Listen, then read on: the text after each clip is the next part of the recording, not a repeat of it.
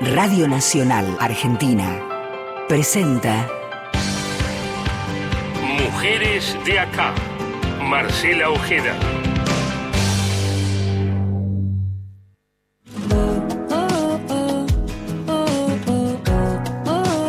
Esto es Mujeres de acá.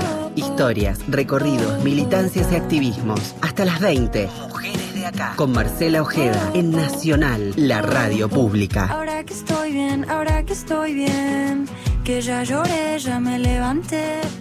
Hola, hola, hola, ¿cómo les va? Muy buenas tardes, bienvenidas, bienvenidos a otro Mujeres Acá, como siempre, en este refugio de charla, de conocer nuevas historias y experiencias, es que nos hacemos compañía hasta las 8 de la noche.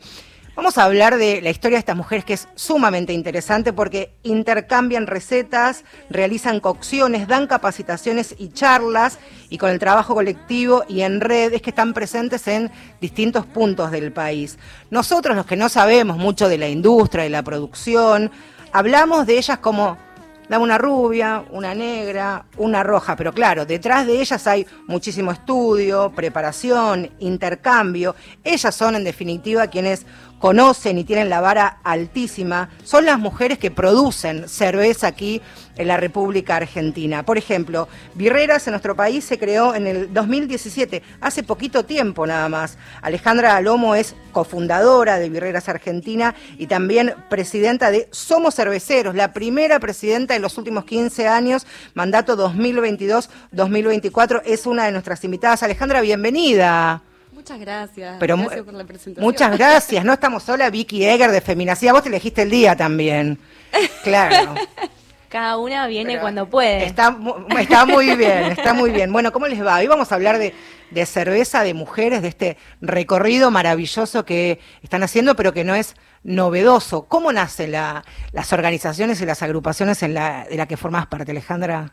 Bueno, en un principio lo que lo que pasó es que varias nos encontrábamos, varias nos encontrábamos este en reuniones, en capacitaciones y nos empezamos a ver que había una, otra y, y nada, empezamos a juntarnos, a pasarnos nuestros teléfonos y de ahí nació el primer chat y el nombre de Birrera, básicamente porque cuando te agendabas para saber que era alguien que una mujer que hacía cerveza ponías birrera.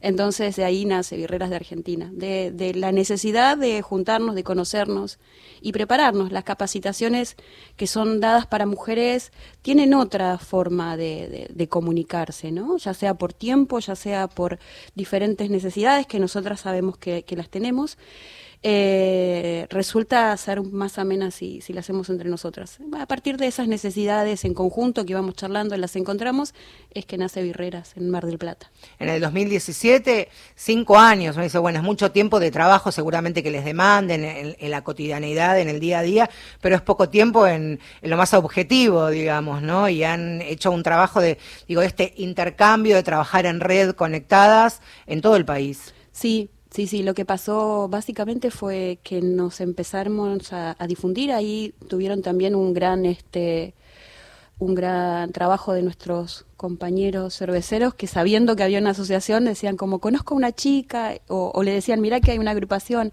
entonces se empezaron a comunicar mujeres cerveceras de todo el país, productoras o, o dueñas de bares Aficionadas o también. aficionadas también, eh, cons- como consumidoras.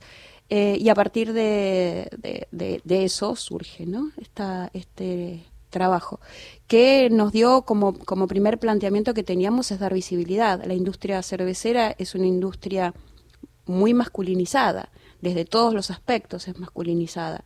Eh, Desde la planta de producción. desde la planta de producción, porque escuchabas comentarios como, ¿cómo cargan la bolsa de maltas? Y viste, bueno, está bien.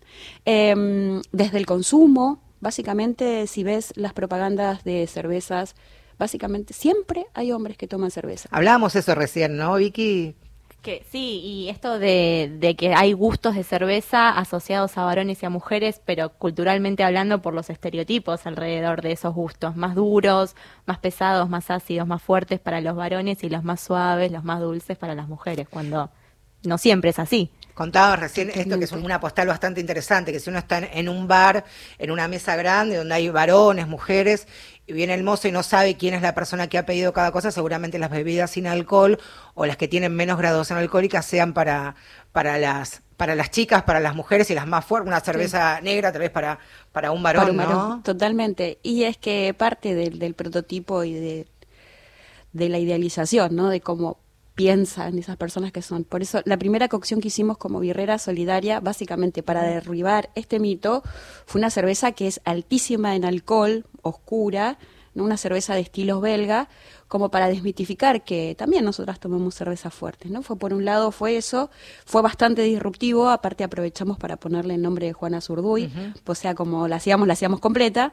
En Eh, respuesta también, ¿no? Le claro. da forma también a un gusto. Totalmente, totalmente. Eh, y a partir de ahí, bueno, es- esa fue como la primera cocción que hicimos como birreras, ¿Y que tuvo mucha tuvieron? respuesta, mucha respuesta. Aparte era solidaria porque todo lo que vendíamos se recaudaba, eh, iba a ayudar a un grupo de mujeres en Mar del Plata, en Mar Chiquita, eh, que estaban pidiendo por tener un lugar contra las, eh, para asistir a mujeres víctimas de violencia de género. Entonces eh, nos cerraba, pero, pero re lindo. Y tuvo mucha repercusión, muy buena. De hecho, nos llamaban porque querían tenerla. Qué bueno. Eh, muchas mujeres de dónde, dónde la, nos mandaban mensajitos de dónde la podemos ir a tomar. Y muchos medios hicieron eco porque sonaba raro. Éramos 20 mujeres en una planta haciendo cerveza. Eh, así que bueno, fue como un primer. ¿Cómo es una planta? Una planta de cerve una planta, una fábrica, eh, a ver, te lo puedo poner para, para que sea más gráfico, ¿no? Sí. Eh, ¿Viste las ollas donde se hacen los, eh, los estofados, los locros? Sí, las enormes. Esas enormes, Sí. grandotas, redondas, altas. Bueno, así, ponele que eso serán 10 litros. Una planta puede tener de esas, pero de 300 litros, ¿no? Lo que son grandes, pues, imagínatela igual. Y tres, porque va en tres etapas la fabricación de cerveza. Y después, esa es la primera parte donde se hace la cerveza. Y después tenés otra parte donde vas a tener lo que es el proceso de fermentación, que para hacértelo gráfico podría ser como un tubo largo y que termina en un cono hacia abajo. Ahí se fermentan las cervezas. Ese es el segundo paso. Ese es el segundo paso. Después de ahí, obviamente, van a los barriles, que van a los bares, los barriles redonditos Sí. que seguramente muchos vieron, o hay algunos que enlatan y embotellan, y ahí depende de cada fábrica, enlatará o embotellará con tecnologías más sofisticadas o más básicas. Eh, pero así más o menos para que se den una idea es como es una planta. Mayormente como son ollas tan grandes suelen tener escaleras con, Claro. con unas escalinatas largas para atravesar todo. Eh, más o menos eso es como, como es una planta de cerveza. ¿Qué parte del proceso disfrutas más? Eh, cocinar. Mira. Sí, sí, sí, sí. Yo soy cervecera casera, lo que se llama homebrewer, hago en mi casa, que es más o menos lo mismo, pero en escala. Mis ollas son de 50 litros. Tengo tres ollitas de 50 litros y a partir de ahí hacemos las, hago la cerveza en casa. Em, Decís cocinar. Digo, Sí, insisto, con esto vas a escuchar muchas preguntas de alguien sí, sí, random, ignorante. Pero no, por decís favor. cocinar una olla de 50 litros, vos lo haces en casa. ¿Qué instrumentos, qué herramientas tenés a mano para empezar? Decir, bueno, hoy voy a cocinar tantos litros, comienza un día de, de producción. Un, de- un día de producción en, en mi casa, que por ahí se tarda un poquito más, porque es un hogar, pueden ser ocho horas, de, de que, desde que empezás hasta que terminás. Em, los insumos mayormente se compran en lugares especializados que te venden, puedes comprar ya el kit armado, donde directamente ya pones a hacer la cerveza, o podés armar vos tu propia receta y empezar. Y eso es lo más lindo que tiene el hacer cerveza, porque a partir de ahí empieza a jugar tu creatividad. Vos te imaginas algo y bueno, empezás a ver si llegás a ese objetivo. Es pura experimentación. Em, y después lo que sí o sí necesitas tener, a partir de las tres ollas, em, instrumental de medición, porque hay que medir la temperatura, hay que medir la densidad. eh, Como el pH de una pileta. también, claro, el pH también se mide, porque el pH tiene que tener el agua un pH específico en cada etapa. Eh, por eso, instrumental de medición, que eso sí eh, no lo puedes obviar, lo tenés que tener. Un termómetro porque tenés que saber la temperatura en que vas a utilizar el agua para los diferentes estadios. Em, y no mucho más. ¿eh? Venís de familia de cerveceros. Vengo de familia que toma cerveza, que disfruta la cerveza. Claro, ahí está, me parece que ahí está el, la diferencia entre tomar cerveza, ser un bebedor social y otra cosa es el disfrute de una cerveza, sí. ¿no? Yo vas a escuchar mucho que digo, disfruto de la cerveza. Yo disfruto de, de- de servirme una cerveza, de compartir una cerveza, de que voy con alguien y me dice, ay, ¿cómo que recomendame? ¿Qué? ¿Y qué tomo? Eh, o, ay, ¿qué trajiste? Un grupo de amigas es como, ¿qué trajiste? Eh, las reuniones. Así que sí, yo disfruto de la cerveza. La cerveza se hizo para disfrutarla. Sí, pensaba en, en cómo son, bueno, las cervezas son las bebidas alcohólicas que más consumimos los argentinos eh, y que cada bebida que es nuestra tiene su símbolo y su grupo eh, afectivo. El mate circula, se comparte, a pesar de esos dos años que nos quisieron sacar el mate. Eh, el vino también y la cerveza tiene algo de, de amistad, ¿no? De, de- bueno, de encuentro. Por algo también se toma Tal esa cual. palabra para hacerla tomó- más se- comercial totalmente. Totalmente. Eh, vamos a tomar una cerveza, aunque no tome cerveza, digo. Es, es una Sí, sí. invitación a, a compartir y estar. Sí, sí, sí, es, es, es compartir y es estar un rato. Como por ahí en otra época también se usaba el café. Claro, el cafecito. Como en otra época la gente se juntaba, es como vamos a tomar un café. Claro. Eh, de la mano del boom eh, de las cervecerías, cuando se, se empezaron a abrir mucho, empezó a tener esto como, bueno, después del trabajo a tomar una cervecita o nos charlamos un ratito y nos tomamos una cervecita. Eh, empezó a, a- a como hacerse común, o sea, es normal, es normal. Y es un lugar, aunque no lo parezca, después presten atención, donde muchas mujeres se reúnen. Las cervecerías artesanales, eh, los bares de cervezas artesanales, son lugares donde se juntan muchas mujeres, donde se, citan. En otros bares por ahí no sé si pasa tanto, pero en el de cervezas artesanales es muy común ver grupos de mujeres. Hablabas al, al comienzo de cuando hicieron la, la primera tirada de Juana Zurduy, que el dinero que habían recaudado era con un fin solidario de asistir y acompañar a mujeres en situación de violencia allí en, en Mar Chiquita, muy cerca de, de Mar del Plata. ¿De qué manera también dentro de la, de la organización las atraviesan los feminismos y los movimientos de mujeres? De todos. de todos, de, todos. O sea, tenemos mucha. eh, trabajamos muchísimo, primero para visibilizar a las mujeres, sobre todo a las mujeres trabajadoras de- del rubro, ¿no? Eh, eso es por un lado. Creo que en estos poquitos, cortitos cinco años hemos logrado mucho porque tenemos grandes productoras cerveceras, tenemos grandes docentes dentro del mundo de la cerveza y, y de la mano de, de- las agrupaciones de mujeres fueron como tomando rol, empoderándose también. Eh, después, eh, lo que trabajamos mucho, últimamente estamos charlando mucho, bueno, al principio fue la violencia de género, la violencia de género creo que todas nos empezamos a sentir como atravesadas y ne- necesitábamos de, de- de una compañera al lado para, para atravesar y para ver todas estas cosas, ¿no? No, no pues casual que eh, las huelgas de mujeres empiezan como como un, un- un rechazo fuerte a lo que se estaba viviendo, ¿no? La, la violencia tan instaurada. Así Mismo en los espacios de trabajo, digamos, convivir con, con ese tipo de violencias, ¿no es cierto? Por ahí es lo que ustedes, esto que decías al principio, nos convoca eh, una dinámica de, de trabajo diferente, el tiempo que tenemos es diferente, digo, eso habla también de, la, de que está atravesado por la perspectiva de género. Totalmente. Bueno, se, se pasó que hay muy pocas juezas de cervezas en el país. Em, una gran referente dentro del mundo de las mujeres, dentro de la cerveza y sobre todo de las mujeres, eh, es Carolina Pérez y ella veía que había pocas juezas y entonces, bueno, nada, como todas puso puso su, su talento en eso y en pandemia empezó a hacer Zoom para preparar juezas, para formar juezas. Entonces, ¿Cómo es el camino de preparación para, para ser jueza o juez? Y estudiar mucho y tomar mucha cerveza. Claro, yo digo, Es vuelvo, divertido. vuelvo, vuelvo a insistir con eso de pregunta muy de, de niño que ve. Claro, ¿no? Sí, eh, sí. Decía, bueno, en- en- o en una cata, o en, o en una competencia, o en un torneo, una pregunta que tal vez alguien que está escuchando dice, eh, ¿cómo se, se enjuaga el paladar para cambiar de una cerveza a la otra? Eh, ¿Cuánto es que se toma? ¿Cómo es la medida? Porque imagino que no se toman un No, no, no, Claro. no, no, no. Ahí me- es eh, bueno, te cierro, te Sí, cierro la idea sí, de lo que estábamos hablando anteriormente.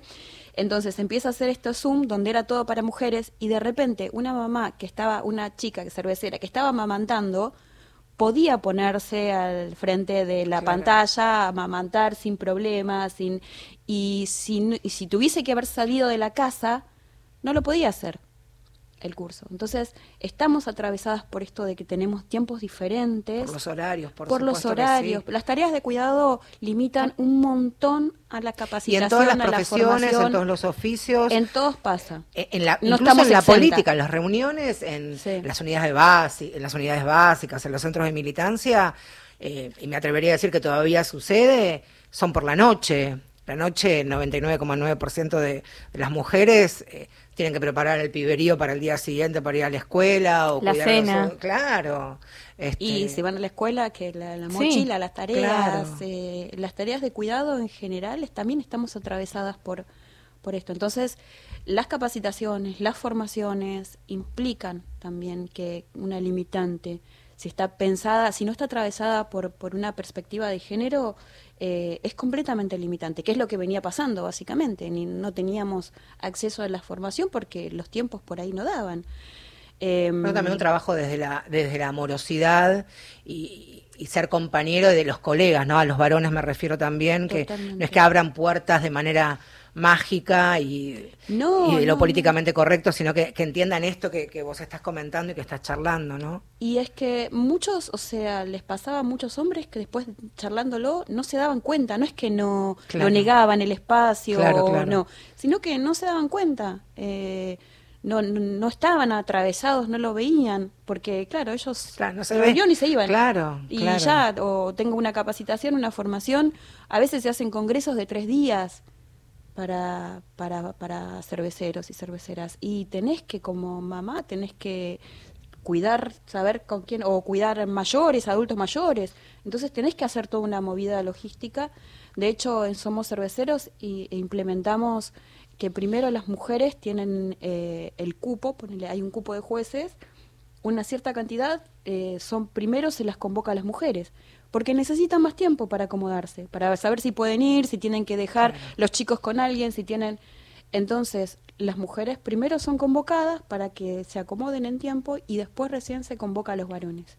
O sea, es una cosa muy chiquitita, pero que le da el tiempo a las Pero es sumamente valioso, porque disponer de, de tu tiempo y, y consensuar y coordinar con las tareas de cuidado, con las obligaciones, comillas, familiares y con lo que te da placer, con lo que te gusta, con lo que es tu profesión, con lo que de verdad te, te gusta hacer, que puedes decir, bueno, lo hago en mi tiempo libre, pero a veces el, el ocio en el Claro. tiempo libre no van de la mano. Es que para muchas también es parte de su trabajo.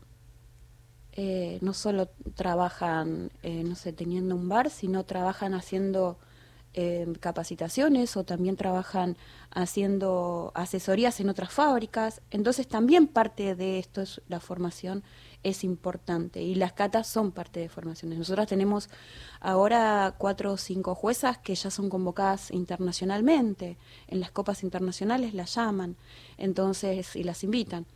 Entonces también es un, un tener en cuenta cada vez que se organiza algo, creo que a partir de, de, de esta gestión en donde en Somos Cerveceros hay paridad de género en la comisión directiva, a partir de eso empezamos como a ver otras formas de, de, de pensarnos. No son cosas chiquitas, pero que por ahí para, Pero para las compañeras hacen la diferencia. Estabas contando el tema de la cata, ¿cómo es? ¿Te acordás? Sí, sí. volvemos, perdón. Sí. Yo me Me- voy. que cuánto, Voy y pro- vuelvo. cuánto es lo que probás, cuánto es lo que descansás, o entre cuánto y cuánto Claro. probás una diferente a la otra, ¿cómo es? el Mayormente la- las temáticas van variando. La, la- a la hora del concurso de la cata, puede que te vayan trayendo de a una muestra, digamos, hay unas copas especiales que son copas de cata, que son copas de 350 mililitros, pero mayormente, para que se den una idea, pongo gráfico, son dos, Dos dedos. deditos. Dos dedos y que mayormente no se termina todo. O sea, le- digamos, la práctica hace que no necesites tomar todo para poder sentir sensorialmente, en olfato y en gusto, todas las descripciones que después tenés que dar, de las devoluciones por escrito. Por eso la práctica es, eh, y puede pasar cuatro o cinco, se llaman vuelos, en donde te traen una cerveza, pueden pasar cuatro o cinco, y vos podés descansar o podés este y mayormente limpias el paladar entre una y otra porque te pueden venir muy diferentes. Sí. En realidad el juez intenta que no, que digamos vaya una línea en donde empezás por las más livianitas y Claro. después vas subiendo en intensidades, ya sea intensidades en sabores y aromas o intensidades en alcohol. ¿Y cómo se neutraliza el paladar? Comiendo pan sin sal, Ah. Sin sal. sin sal o galletitas sin sal. Arrastra y te limpias, limpias el paladar. Agua, ¿no? Sí, agua también, Ah. mucha agua, siempre. Entre gusto y En- gusto, entre, sabor entre- y sabor. Claro. Claro. No sé ni cómo se dice, pero... entre, no, sí, sí, sí, entre muestra y muestra, Exacto. tomas agua, lo mismo que cuando van a las cervecerías y toman, es muy importante tomar agua entre cerveza y cerveza. Ah, primer apunte importantísimo. Importantísima, importantísima, hidratar a la hora de tomar cerveza, más con estos calores, hidratar siempre, es muy importante. Ahí está. Quien están escuchando es a Alejandra Alomo, es cofundadora de Birreras Argentina y también primera presidenta de Somos Cerveceros. También está Victoria Vicky Eger de Feminacida. Nosotros nos quedamos aquí hasta las 8, así que si estás en tu casa y estás escuchando este programa, por un lado quiero pensar que ya te has acercado a la heladera. Habrás agarrado alguna cervete- cervecita, destapar lata o abrir botellita. Es un gran momento este, ¿o no? Es, el- es la hora ideal. Es el de- clima merita. el clima brit- Después vamos a hablar de los horarios ideales, si hay un tipo de cerveza para cada tipo de persona, puede haber, como dicen, de los vinos también, así que en un ratito, este, con espuma o sin espuma, ya eso después lo debatimos también. Nos quedamos hasta las 8. Tini, y la guaki, que junta mi amor. Hoy salgo con la muñeca, volvemos al amanecer. Se destapa la botella, hay lluvia de mover. Hoy salgo con la muñeca, volvemos al amanecer.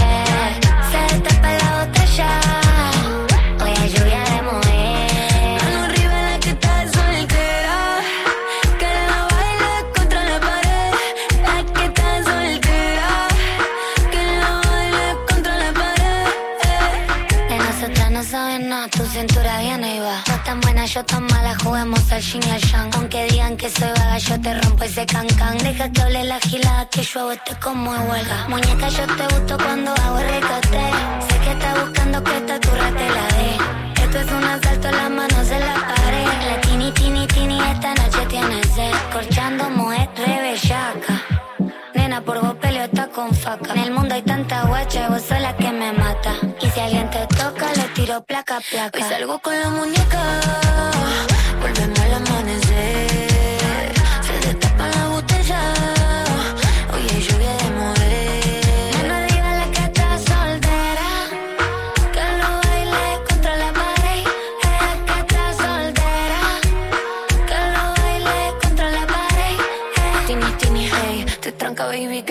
noche es cero estrés. Yo sé bien que tienes novia, si tú quieres somos tres. Nadie sabe que estoy loca, pero ahora ya lo sabes. Esta noche tres en punto yo te doy pa' que me des. La soltera,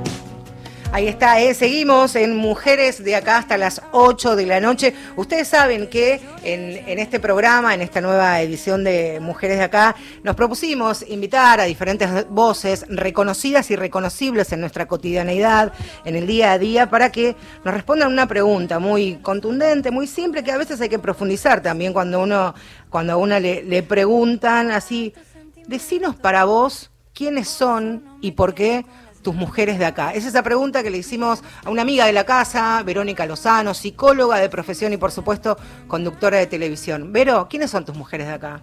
Hola, soy Vero Lozano, conductora de televisión, psicóloga. Mis mujeres, mi mamá, mi abuela chiquita, que con tan solo tercer grado me educó, me enseñó a sumar, me enseñó a leer, me enseñó a escribir. Mi hija Antonia, que aprendo día a día con ella. Una dura, dura misión ser madre, linda a la vez.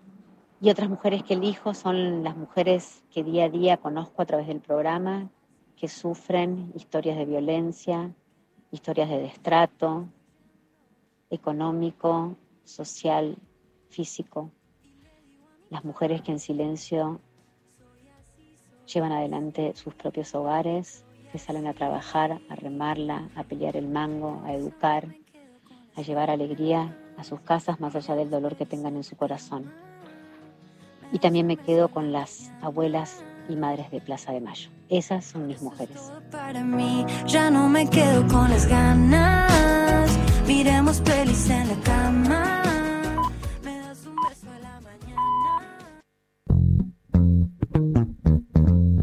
Sobre nosotras, historias, luchas y conquistas. Mujeres de acá por Radio Nacional.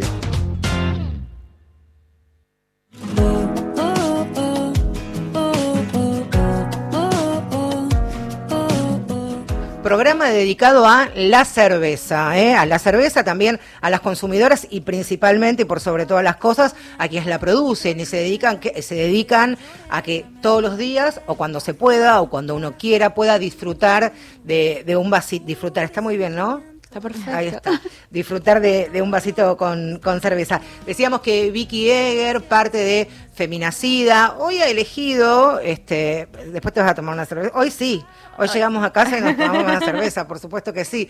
Algunos oyentes seguramente lo, lo estarán haciendo. Vicky, por supuesto, el, el, aporte que mucho tiene que ver con el mundo gastronómico, la columna, el, el segmento de Feminacida hoy. Bueno, vamos a darle un poco de marco a lo que estábamos conversando recién. Eh, no hay estadísticas que digan cuántas mujeres y disidencias tal vez eh, participan en, en, el ambiente gastronómico. Y cuando nos referimos al rubro gastronómico no estamos hablando solo de cocina, hablamos de coctelería. Y cuando hablamos de coctelería hablamos de cerveceras, hablamos de sommeliers de vino, hablamos de quienes catan diferentes tés o mates, digamos, hay todo un mundo alrededor de la bebida que no es solamente eh, la cerveza o, el vino, que, que, es necesario visibilizar. El mapa de Barmaids y Afines es la primera plataforma de visibilización de la labor femenina en el rubro, tanto gastronómico como de la coctelería.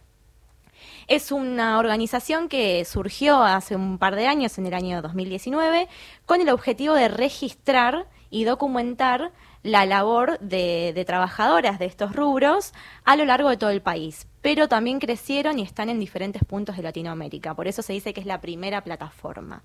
Eh, como decía hace un ratito ella, eh, la, la gastronomía en general sigue siendo un rubro masculinizado y no tanto, digamos, en, en, lo que respecta a, la cocina, tal vez, ¿no? Que, que han sido como funciones eh, socialmente, históricamente, culturalmente asociadas a mujeres, sino cuando se habla de puestos o, de jerarquías o de toma de decisión, digamos. Los dueños de los bares, los dueños de los restaurantes son varones, quienes tienen puestos en la gerencia son varones, eh, históricamente hablando, pero en realidad sí hay presencia femenina.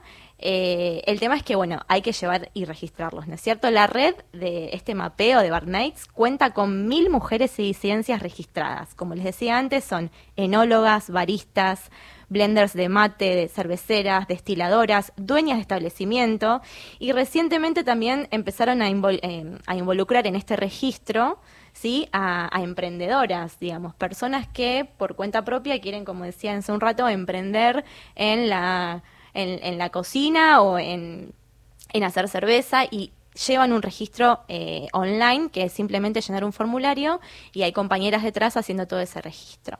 Así que si te parece escuchamos un audio de Laura Majorsky, que es la, una de las de las fundadoras de esta, de esta plataforma. Ahí ella alienta, digamos, a, inscribirse en este registro para que haya, que este registro sea cada vez más real, digamos, es un trabajo que lleva tiempo, ¿no es cierto? Pero bueno, ya han podido hacer eh, algunas estadísticas al respecto y la idea es que lo que primero surgió como un mapeo, después se transformó en una red tan grande de mujeres e identidades disidentes que ahora dan capacitaciones. Es buenísimo. ¿sí? una eh, plataforma súper útil, súper accesible incluso para alguien que no tiene que, que no del sector, que no forma parte de la industria, pero para aprender también, ¿no? Para empezar a, incorporar otras palabras, digo, en vez de tomar el disfrutar. Y es verdad, la palabra tiene mucho que ver y en esto también mucho eh, relacionado con quienes forman opinión, profesionales de la enología, quienes hacen las catas y demás. Total, y además eh, eh, conocerse entre ellas, muchas no se conocían. Ah, tenés un emprendimiento acá en Bahía Blanca, ah, yo también tengo una cervecería acá. Bueno, ¿no? Como empezar a, a, conocerse y enredarse tal cual y hasta pensar cosas juntas. Eh, escuchamos si te parece el aporte de Laura. Ahí está. el mapa un poco ya la, la, plataforma y la ONG acá en Argentina trascendió el trabajo de mapeo por eso las actividades eh, que se realizan son en tres líneas, que son género, salud y formación, y que incluyen desde espacios descentralizados de formación, de encuentro y de, de networkeo como, son, como fueron en su momento las charlas del mapa, que fue un ciclo súper activo que tuvimos en 2019 y después durante pandemia eh, los cursos y las experiencias online. Bueno, trabajamos también haciendo consultoría en el sector privado eh, porque bueno, justamente la idea es tratar de impulsar cambios en todo lo que tiene que ver con educación de género, con que las chicas estén más capacitados, con que las empresas empiecen a darle entidad a estas temáticas y entender la importancia de esto, eh, hacer campañas de prevención, hacer campañas de capacitación o de sensibilización.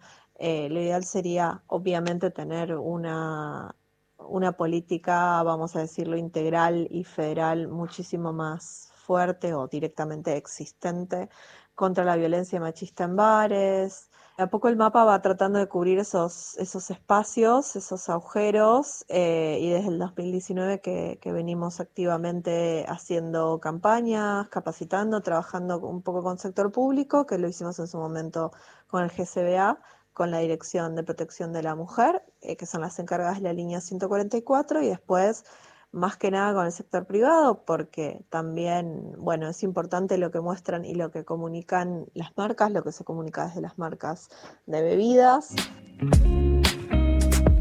Bueno, para registrarse eh, es a través de la página web que es www.mapadebarmai con S al final, lo digo así para, para que se entienda, .com.ar, sino redes sociales, Facebook, Twitter, Instagram, arroba mapa de Barmaids con S al final.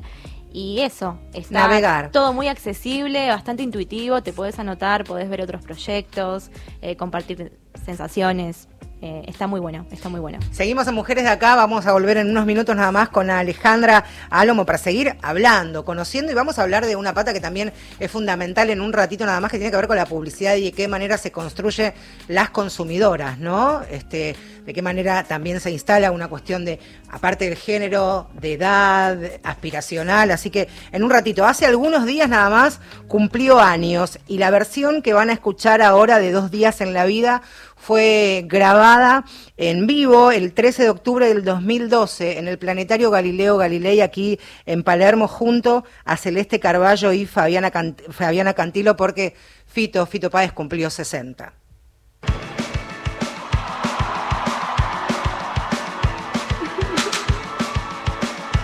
Mi preciosa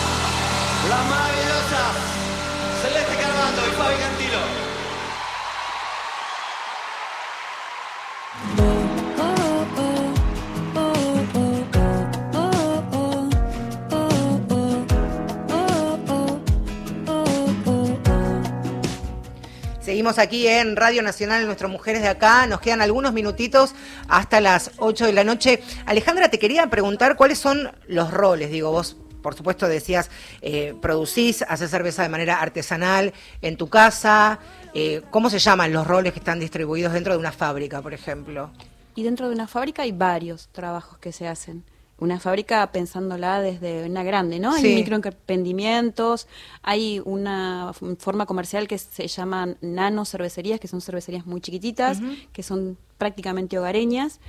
Eh, las cervezas, las empresas más grandes tienen un sector que es de cocción, después probable que es, los que cocinan ahí son los brewmaster o las brewmaster, pocas ellas, pero hay. Eh, después tienen la parte de laboratorio donde se hacen seguimiento de la fermentación, ¿sí? Y después tienen otro sector que tiene que ver con, bueno, carga, descarga de insumos, mayormente, distribución de la cerveza. Hay algunos que son parte de la cerveza y otros que tercerizan eh, la distribución.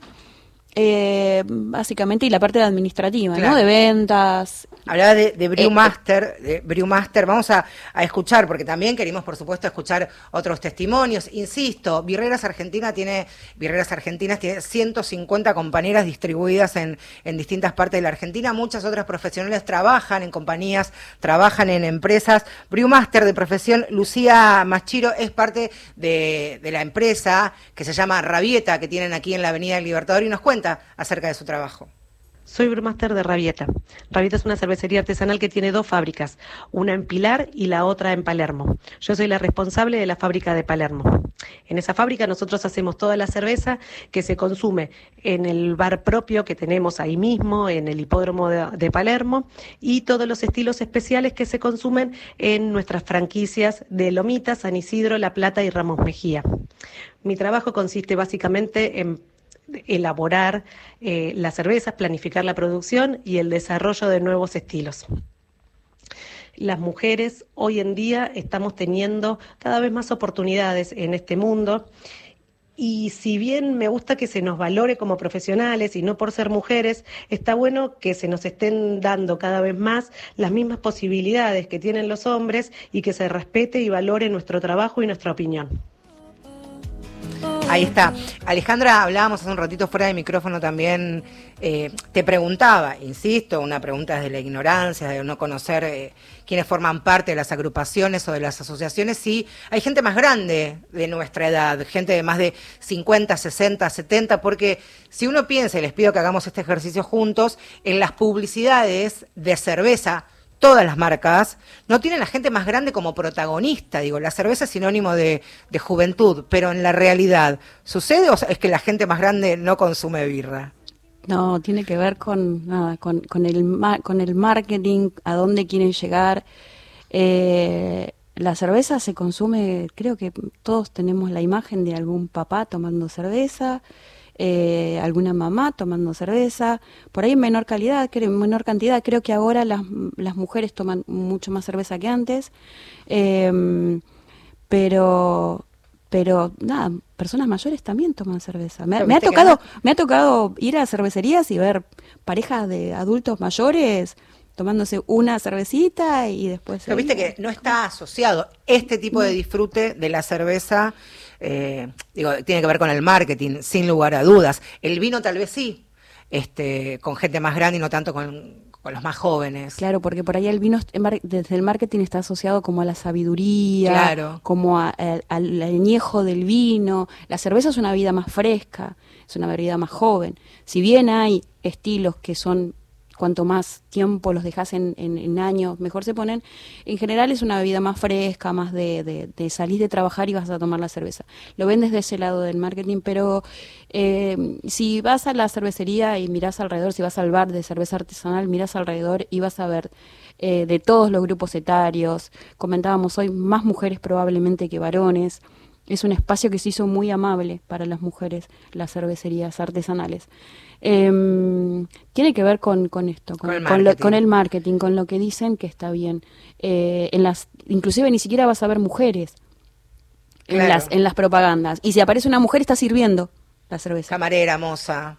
Sí, absolutamente. Eh, seguimos aquí en, en Mujeres de Acá en esta sección que me encanta porque escuchamos, insisto, responder esta pregunta, si son de la familia, de la profesión, del activismo, de la militancia.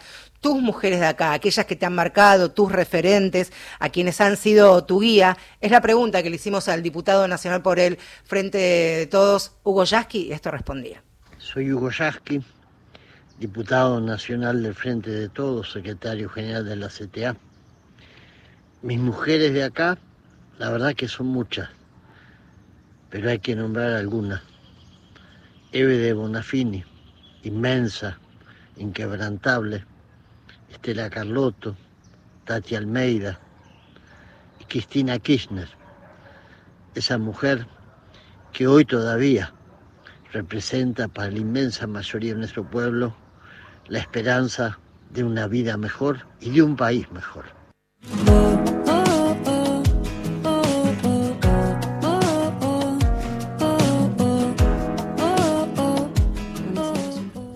Ahí está. Estamos cotorreando, estamos hablando y conociendo, porque una de, de- de las consultas, las inquietudes que tenía para, para con Ale cuando vino es si para cada paladar, para cada persona, hay un tipo de cerveza. Digo, no todas las cervezas, por supuesto, son iguales y no todas nos gustan. Eso también es cierto, ¿no? Totalmente. Siempre hay una cerveza para, para cada paladar y para cada momento también, ¿no? Eh, probablemente un día como, como estos de, de calor, querés una cerveza fresquita, ligera. Yo te puedo decir una cerveza lager, una cerveza alemana. Las cervezas alemanas son ligeritas, son frescas. Eh, me decís a la noche, invierno, eh, y te digo, sí, servite una cerveza oscura, pesada, maltosa, con mucho alcohol, eh, y te comes un chocolate con esa cerveza. Una cerveza, una Imperial Stout, una de ese tipo, y- pero te hicieron la noche viendo la película, una película. Claro, estaba hablando Eh, pleno junio. Claro, ya, ya te dije, pleno junio, junio. julio, Claro, no. nochecita, Claro. eh, como quien se toma un licor, te tomas una medidita de esas cervezas que son de graduación más alcohólica, pero tienen es- también son cargadas, o sea, en boca son como bastante llenadoras, contundentes, eh, por eso mismo tienen graduación alcohólica alta, pero podés encontrar cafés, chocolates en, en las percepciones eh, olfativas y gustativas. Y, y por eso, ahí, te pueden gustar, a ver, si vos tomás siempre bebida dulce, seguramente una IPA no te va a gustar porque es muy amarga. Miki, vos sos de la IPA, ¿no? Sí. Claro, bebidas amargas. Eh, si te gusta, no sé, eh, si te gusta mucho lo salado, podés encontrar en las cervezas, en las goce o en las cervezas. Ah, eso porque le, le decía, Sí. mucho para mí es como eh, el queso y van de la mano, ¿no? El queso y las cervezas. el queso y la cerveza y los maníes y la cerveza. La pizza y la La cerveza. pizza y la cerveza, completamente. Sí, sí, sí, sí. Es, es, a ver, no hay una regla específica para todo, porque somos individuos diferentes, con historias diferentes. Parte también desde, desde cómo empezamos a comer, ¿no? Nuestros gustos, nuestros, eh, nuestros recuerdos olfativos, recuerdos gustativos, en realidad tienen que ver, las bibliotecas sensorial, lo que se dice, tiene que ver como cómo comimos de pequeños, lo que fuimos incorporando y lo que de adultos incorporamos. Entonces, probablemente te guste o inclusive el mismo, el mismo gusto para dos personas va a ser completamente diferente. Van a estar comiendo lo mismo, van a estar sintiendo lo mismo, pero influye lo que, lo que venimos construidos desde el, desde el plano de, de- de la alimentación, que sea completamente diferente. Por ahí la comida, inclusive la comida, uno para uno la comida salada es muy salada y la misma comida para otra dice Claro. no tiene sal.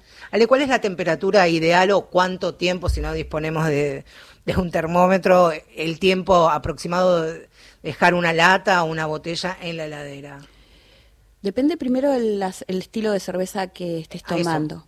Sí, como hablábamos, las cervezas lager ligeras probablemente las puedes tener a 4 grados, lo que es tocar la lata y sentir que está fría, fría, o la botella y la sentís y está fría, fría.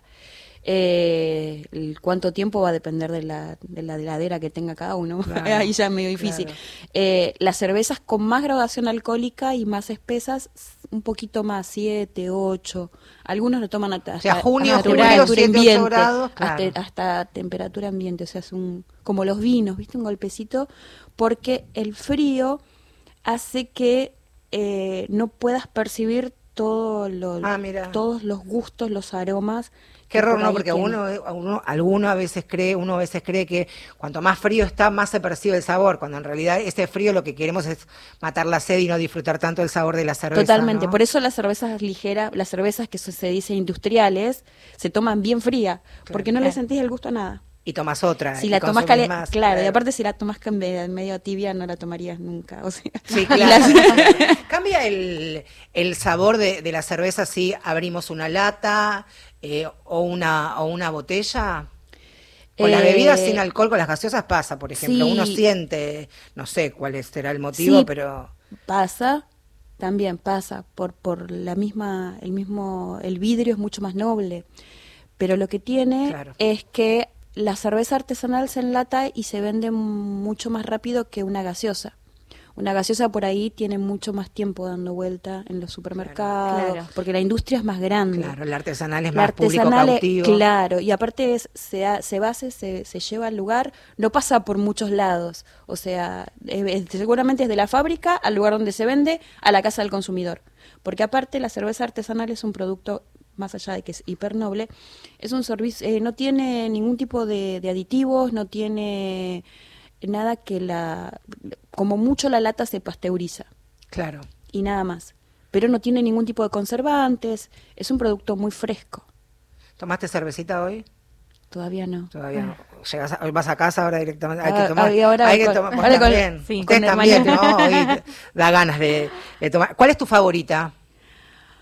Que vos decís, cuando me tengo que mimar y decir, hoy me merezco el permitido, digamos. El, el permitido. El permitido no porque tomás, claro, no hay permitido. No hay permitidos. Eh, Pero para la mí- estrella. Claro, la estrella. Y siempre es alguna botellita de alguna cerveza. eh, hay, hay botellas ahora que se están vendiendo que son como para añejarlas, para guardarlas, que se venden en botellas como de champagne. Eh, mayormente son cervezas un poco más complejas y seguramente es una que venga en alguna de esas botellitas, que pueden ser cervezas, mayormente son cervezas belgas. Es la, la escuela que más me gusta dentro de todo, las cervezas belgas. Cuando algún amigo viaja afuera y quiere quedar bien con vos, hacerte un regalo, una Sabe botellita, tiene- sabe, claro. una Por botellita. supuesto, por supuesto que sí. Alejandra, muchas gracias No, por haber venido. Ha por sido un enorme gusto y placer conocerte y aprender por sobre todas las cosas. La próxima que sea de cerveza de por medio. Obvio. ¿Podemos? La próxima, La pro- con- la la próxima, es con cerveza de por Claro que medio. sí. Vicky, gracias por haber venido. Gracias, Marcia, a vos. Gracias por habernos puesto al aire a Marcelo Marín, la producción periodística a cargo de Florencia Bilinki, por supuesto, la coordinación del aire, de aparte de Alejandro Salle. Parece que hubiera tomado cerveza, pero no, todavía no. Estoy pensando en la que me voy a tomar ahora cuando llegue a mi casa. Totalmente. Sí, sí. Seguramente a vas a encontrar algún lugar lindo por acá un- sí. que tenga bote- Sí, acá seguramente hay. De- decime dónde. bueno, tengo que ir al chino, es lo único que tengo abierto cerca de mi casa. ¿Qué me recomendás que me compre? Y pu- puedes decir la marca. Se puede decir, Sí, si, si tenés que si tenés que comprar cervezas, eh, mira, mayormente en los chinos eh, hay ahora algunas de Peñón del Águila, suele haber. Ahí está, listo. Buscate una de Peñón del Águila. Y con ustedes nos reencontramos, si les parece, les parece, el próximo miércoles a las 7 de la tarde. Que tengan muy buena semana. Cuando salí, cuando salí, y soltaré lo que me duele dando voz a todo el miedo, porque sacarlo de la sombra es la única manera de hacerlo pequeño. Por las que no cierran los ojos y deciden hacer caso a lo que asusta, aunque la mirada escuece, aunque la mirada escuece. Aprenderé a quererme, aprenderé a mirar de frente a la tristeza cuando venga disfrazada de una rabia sorda y ciega. Aprenderé a sacar también la pena, pa' que no me pudra y me haré fuerte convirtiéndola. En motor para el camino que me queda. Y me haré fuerte convirtiéndola. En motor para el camino que me queda. Las heridas solo sanan con amor y digna rabia, habrá que abrir con una ganzúa.